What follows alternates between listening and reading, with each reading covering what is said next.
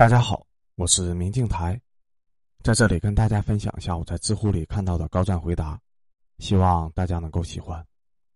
本期的问题是：与人交往中怎么识人？答主是铁木君。一，很多人都有 B 面，看一个人千万不要看他在陌生人群中的 A 面，而是要看他在熟悉的圈子里面的 B 面。比如说，一个男生在亲戚家里面彬彬有礼的行为，你看看就好；他在和哥们私底下的谈话，才是展现了他最真实而又妖娆的 B 面。女生同理，一群气质淑女聚在一起，熟起来以后，可能比你想象中的更大大咧咧，比男生还粗放。二，有一句话能够颠覆普通人的三观：如果你与某个人相处非常的愉快，抛出的梗对方都能接。交流没有任何的不适，最大的可能不是你遇见了知己，而是这个人的情商阅历极高，他在向下兼容你。同理，如果你和一个男生交流感觉很舒服、很爽，也许你已经成为了他的猎物。真正的喜欢是结结巴巴，狩猎才是游刃有余。三，读一个人的话不要读表面，要把话揉碎了品。四，别小瞧那些一个人吃饭的人。那些喜欢独行的人，只是很早就了解了自己想要什么。伪合群是妥协的开始。真正牛逼的人能在黑暗中独自成长。五，长得太好看，有天赋和才华都不是什么好事儿。前者容易迷失自己，后者容易让你爬到山边，便自以为会当凌绝顶。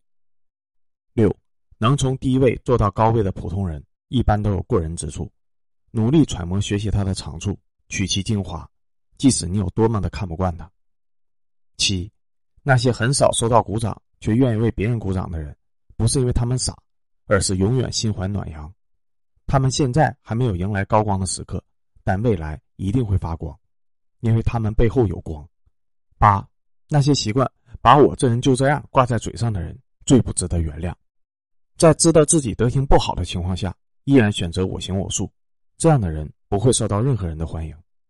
九，成年人的社交犹豫就是客套，比如我请你和我请你吧，就是两个意思。十，看一个人的成就，不是看他有多富，而是他在原生家庭的基础上做出了多大的突破。王健林的儿子比百分之九十九点九的人都富有，但他不一定比百分之九十九点九的人都优秀。十一，面对侵犯你权益的人，要带刺。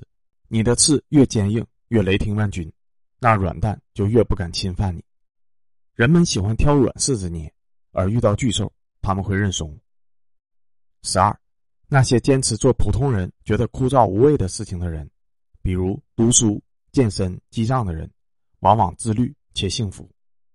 就拿读书来说，看一本好书对一个人的改变是巨大的。十三，任何让你不爽的人，只要你肯远离。就会舒服，你不远离就会一直不舒服。十四，别把自己完全暴露在同事面前，别把同事当成知己。职场上很难有独立于利益的友谊，你们今天是朋友，明天可能就变成敌人。十五，不要把后背留给任何欺骗过你的人，注意是一次都不要了。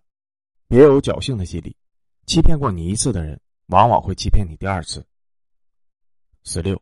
一个从来不主动联系你的人，只能说你对他还不重要。不要想着他是害羞吧，他只是最近比较忙。没有被重视不可怕，可怕的是你还不敢承认。一个喜欢你的人，再忙也会抽空给你打电话，他根本无法控制住自己思念你的感觉。所以，当一个人不主动联系你，但你确实喜欢他的话，尽量去想办法展现自己的价值，要么让他爱上你。要么让自己死心的离开他，唯独不能犹豫和拖拉纠缠，因为这只会给双方造成长期的痛苦。十七，你越爱一个人，越容易被那个人折磨。把自己放在第一位，有爱自己的能力是爱别人的前提。十八，当你的所有的快乐和悲伤皆因为某个人而出现或消失，那么你离失去他又近了一步，因为你早已经失去了自我。变得不再迷人。十九，当你来到一个新的团队，马上就有人急着和你套近乎，你要小心，这说明团队里面有不同的党派，而且核心的成员竞争激烈，关系极度的不和谐。二十，很多时候我们觉得轻易的看透了一个人，不是因为他不会隐藏，而是因为他和过去的自己有相同之处。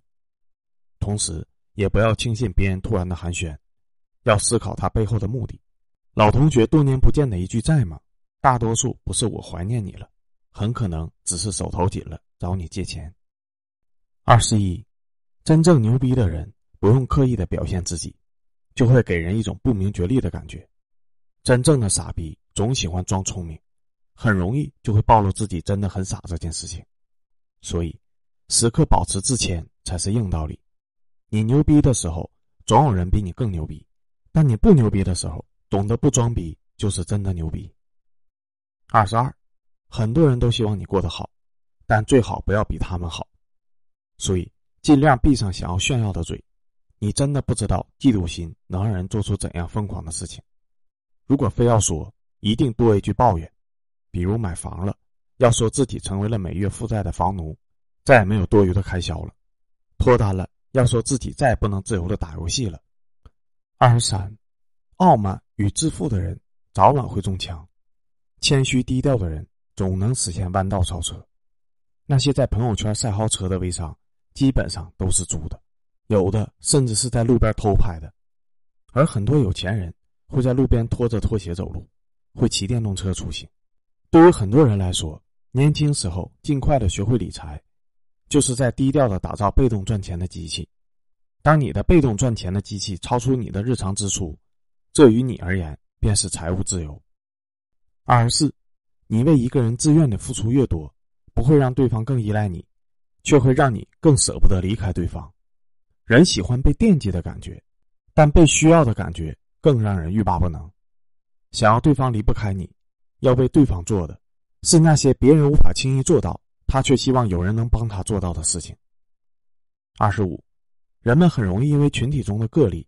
而为整个群体贴上标签比如二次元圈有人因为沉迷动漫荒废了学业，就会说贵圈太中二；相爱多年的明星出轨离婚了，就说娱乐圈无真爱，不相信爱情。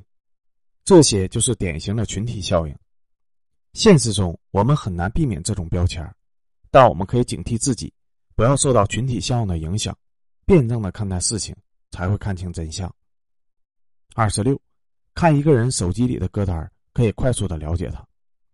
二十七，一个真正的好人，不是由衷的觉得好人有好报，而是哪怕牺牲利益也愿意坚持底线和原则的人。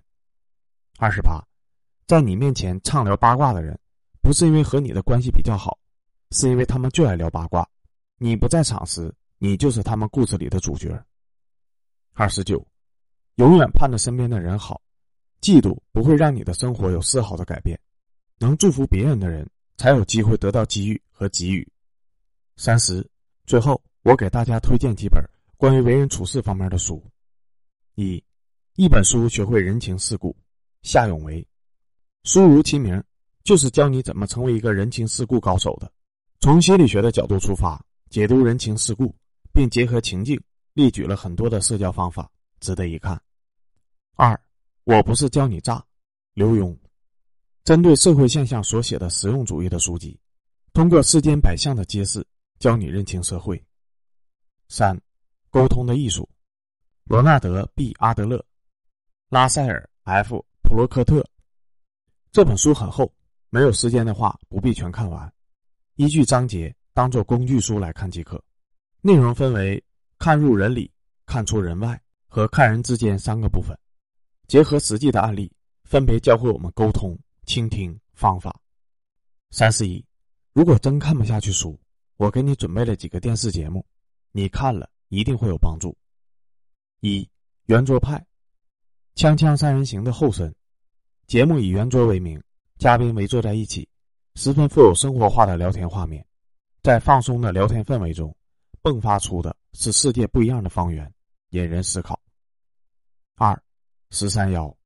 节目通过邀请十三位不同领域的嘉宾进行访谈，在主持人与嘉宾的对话中，有助于你观察和了解这个世界。三、非正式会谈，这是一档关于全球文化相对论的节目，借用外交场合庄重的概念，以非正式的诙谐态度和调侃精神，谈论世间百态。每一期都会让你打破认知的结界，发现新世界的入口。三十二，再送你四句始终让我清醒的话：一，别人一问起你，你就全盘托出，你以为这是健谈和热情，其实这就是孤独。二。当你不确定他是不是喜欢你的时候，就是他不喜欢你。三，你多学一样本事，就少说一句求人的话。四，一个真正优秀的人会在暗处野蛮生长，在没有人的地方仍然自律。